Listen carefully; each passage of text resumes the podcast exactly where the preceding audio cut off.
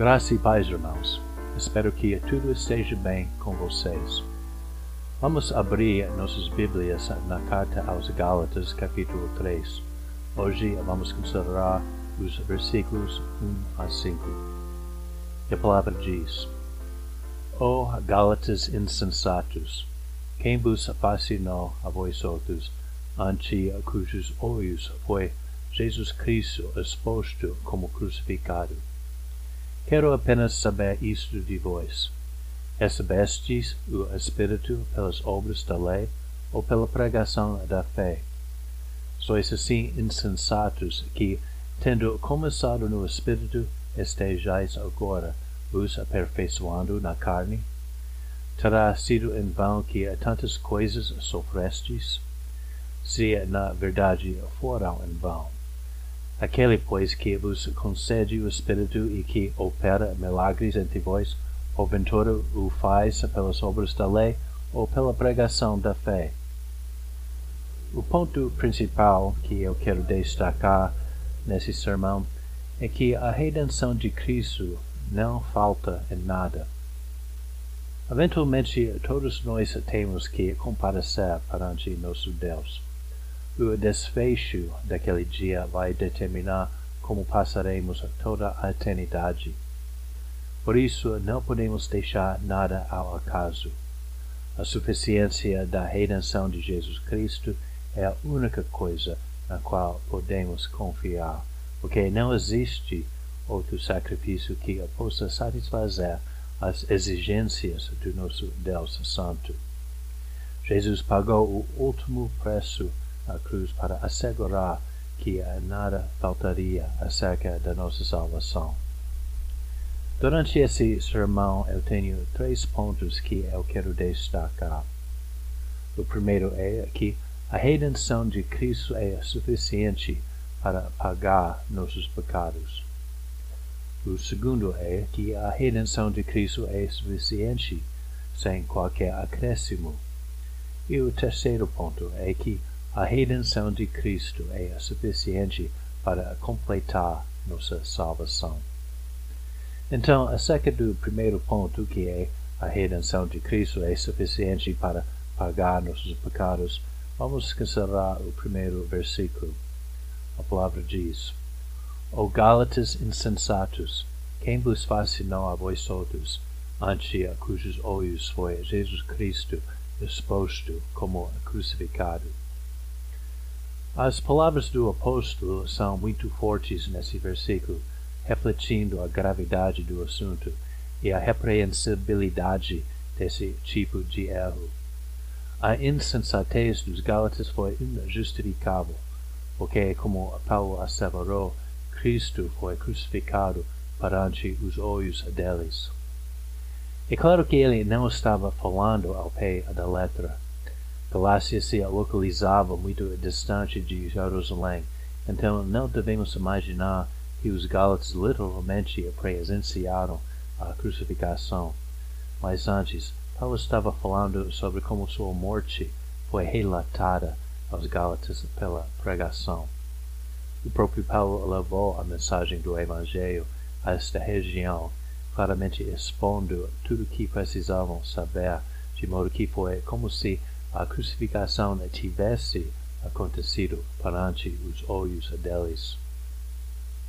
Não devemos supor que ele omitiu os detalhes sobre esse evento tão importante, como Cristo, apesar da sua compaixão e bondade, foi escarnecido, chicoteado e torturado pelo homem. Aquele que merece toda honra e glória foi desprezado e afligido por aquele que não merece nada. Isso inclui todos nós, porque ninguém merece nada da mão de Deus, e todos nós contribuímos ao fardo dele por causa dos nossos pecados. Não tem ninguém que é inocente, então todo mundo é responsável pela crucificação e morte dele. Ele sofreu em nosso lugar, pagando a dívida que foi a nossa para pagar o inocente morreu pelo culpado. Todos esses detalhes foram apresentados à igreja da Galácia como se Cristo fosse crucificado perante os olhos deles. Foi um fato muito evidente a eles o preço e o sacrifício que foi necessário para realizar a obra de redenção. Foi muito evidente que Deus não poupou nada para realizar nossa salvação. Afinal, não existe um sacrifício maior do que o Filho de Deus, e é claro que não tem um preço mais alto do que a vida dele. Por isso, Paulo ficou admirado com o comportamento deles. O que ainda faltava? O que eles estavam pensando para concluir que o sacrifício de Cristo não foi suficiente? Como podiam ainda pensar que foi necessário suplementar a obra de Cristo com a obra do homem? Para dar uma analogia, seria como se tivesse uma fogueira para apagar e Deus tivesse trazido todos os oceanos e todos os mares do mundo para extingui-la, e depois de tê-la extinguido, o homem chegasse com seu balde pequeno de água, querendo ajudar Deus naquilo que já foi feito, como se um bocado de água pudesse dar acréscimo a todos os oceanos do mundo. O fato é, amados, que nossas obras de justiça não têm valor expiatório nos olhos de Deus, ou seja, elas não têm valor como recompensa por nossos pecados. Em outros termos, não é possível que as obras pudessem contribuir coisa alguma.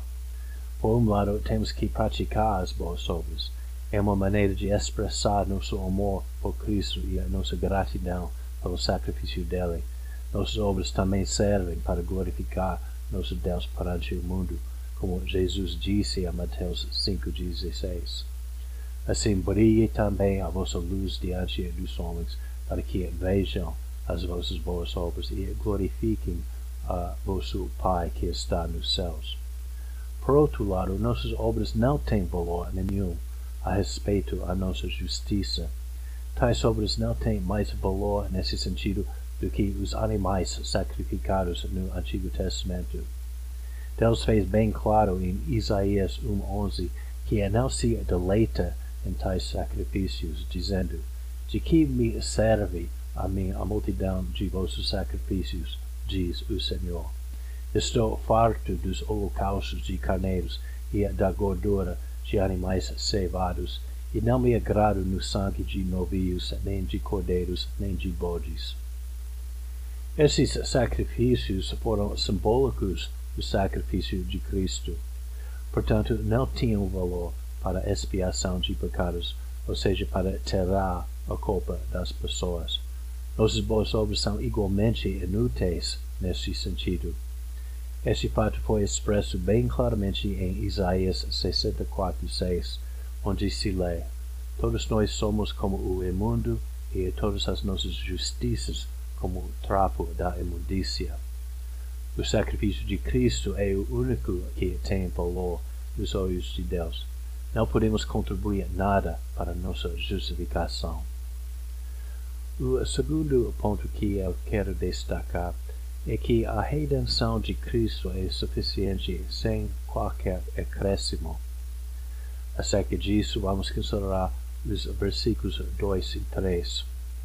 A palavra diz: Quero apenas saber isso de vós. Recebestes o Espírito pelas obras da lei ou pela pregação da fé? Sois assim insensatos que, tendo começado no Espírito, estejais agora vos aperfeiçoando na carne? Nesses versículos, Paulo ficou admirado por causa da insensatez dos Gálatas. Apesar da evidência do Espírito Santo, eles sucumbiram a esse tipo de tolice ao falar sobre o Espírito Santo, é muito provável que Paulo estava falando sobre os sinais milagrosos dele. Por um lado, a redenção sempre envolve o batismo do Espírito, como Paulo fez claro em 1 Coríntios 12, 13, onde ele disse: Pois em um só Espírito todos nós fomos batizados em um corpo, quer judeus, quer gregos, quer escravos, quer livres e a todos nós foi dado beber de um só Espírito. Por outro lado, o Espírito exibia sinais miraculosos naquela época para dar testemunho à doutrina do Evangelho. A doutrina envolvia novas revelações, então o Espírito foi derramado com abundância para testemunhar ao fato que as novas revelações tinham autoridade divina. Esse conflito entre Paulo e os judaizantes da Galácia foi exatamente o tipo de controvérsia que exigia demonstrações do Espírito para resolver o debate. Paulo pregava a doutrina que recebeu diretamente de Deus. A pregação dele foi acompanhada por sinais para chamar a atenção à origem divina dos seus ensinamentos. Porém, apesar disto, os Gálatas caíram em erro. Não foi o caso que eles negaram que a salvação começasse com uma obra extraordinária da parte de Deus. Isso ficou evidente pelos sinais do Espírito. Contudo, eles acreditavam que foi necessário completar sua salvação com as obras da lei. Em outros termos, eles acreditavam naquilo que chamei, no último sermão, uma colaboração. Em toda colaboração existem as obras de ao menos duas pessoas. Por um lado, tem a obra de Cristo que realiza a conversão, e por outro, tem a obra do homem que supostamente é necessária para suplementar aquilo que faltou, segundo eles, na obra do nosso Senhor, como se a redenção de Cristo fosse insuficiente. É claro que Paulo rejeitou essa ideia vaidosa com veemência. No último sermão eu apresentei um argumento contra essa ideia baseado em Efésios 2, 8 e 9, onde se lê Porque pela graça sois salvos mediante a fé, isso não vem de vós, é dom de Deus, não de obras, para que ninguém se glorie. Eu quero rever esse argumento para tirar algumas dúvidas possíveis. Brevemente, o argumento foi que o propósito de Deus nisso é que ninguém se glorie, e a maneira de conseguir isto é eliminar obras como o meio possível. Desde que o propósito é que ninguém se glorie, a possibilidade de uma colaboração é excluída, porque se alguém tivesse uma obra, por mínima que seja, ele teria uma base para gloriar-se. As dúvidas podem surgir porque eu disse que a nossa justificação não depende da confissão de pecados.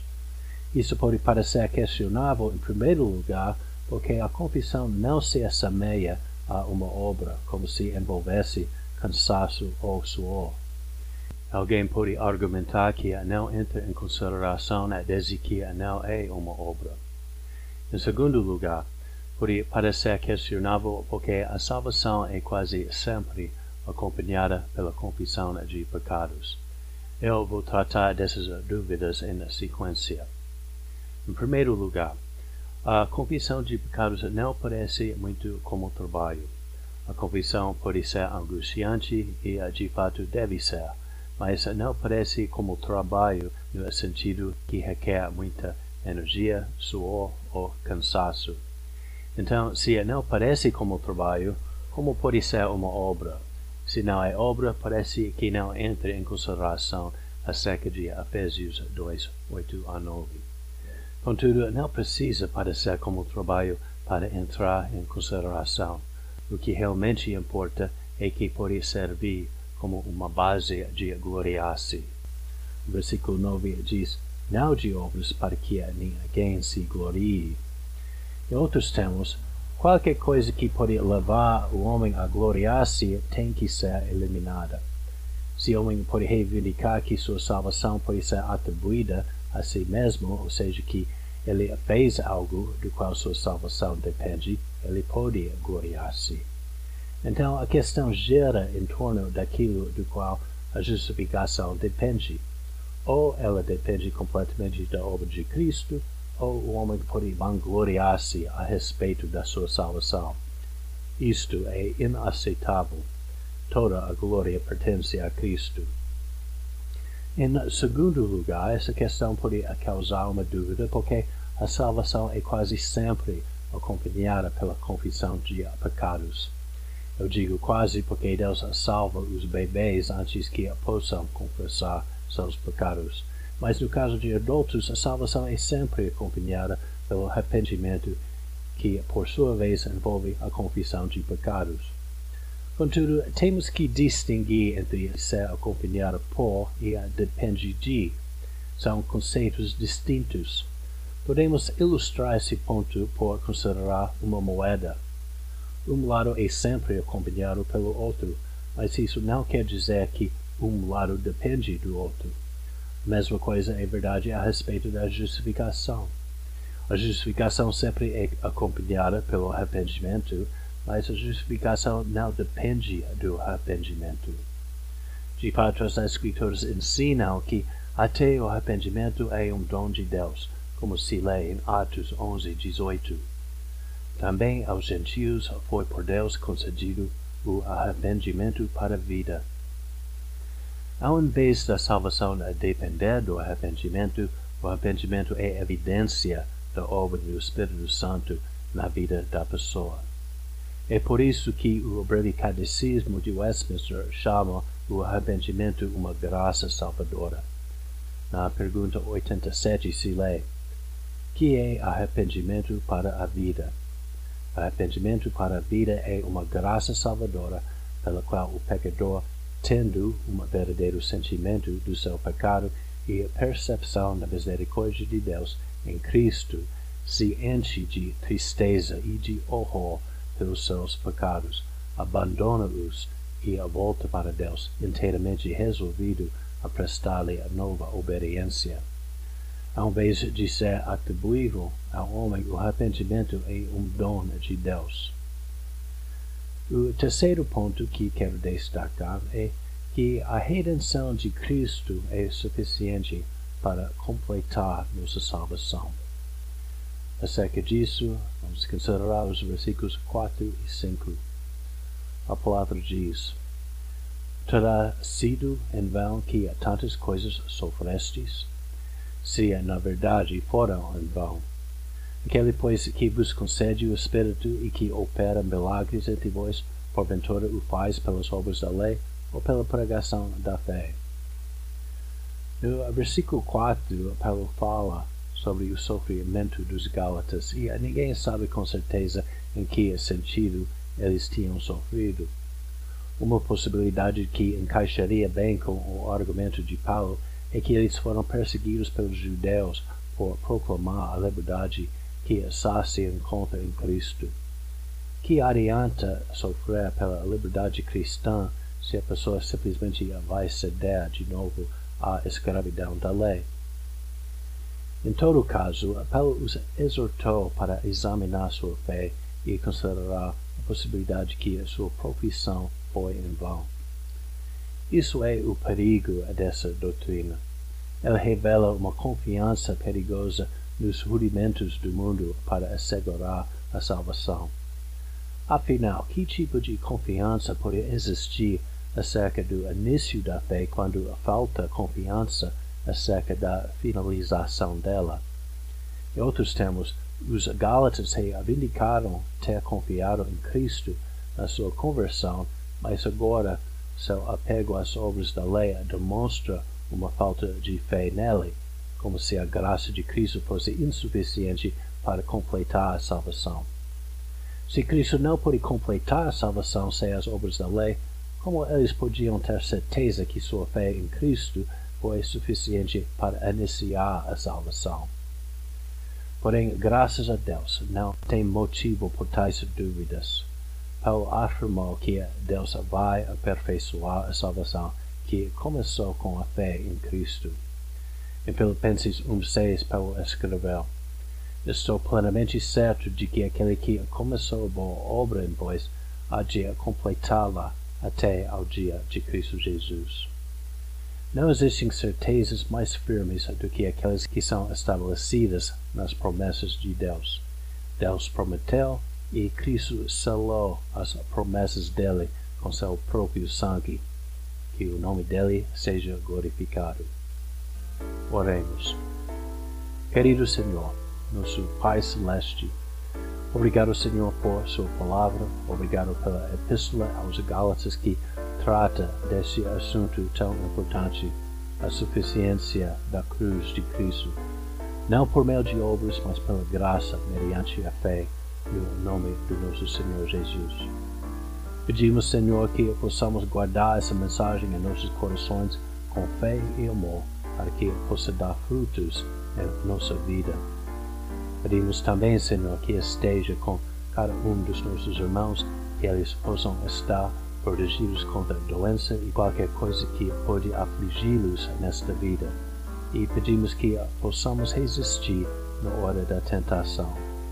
Agradecemos e louvamos seu nome santo. Em nome de Jesus. Amém. Que Deus vos guarde e proteja, irmãos.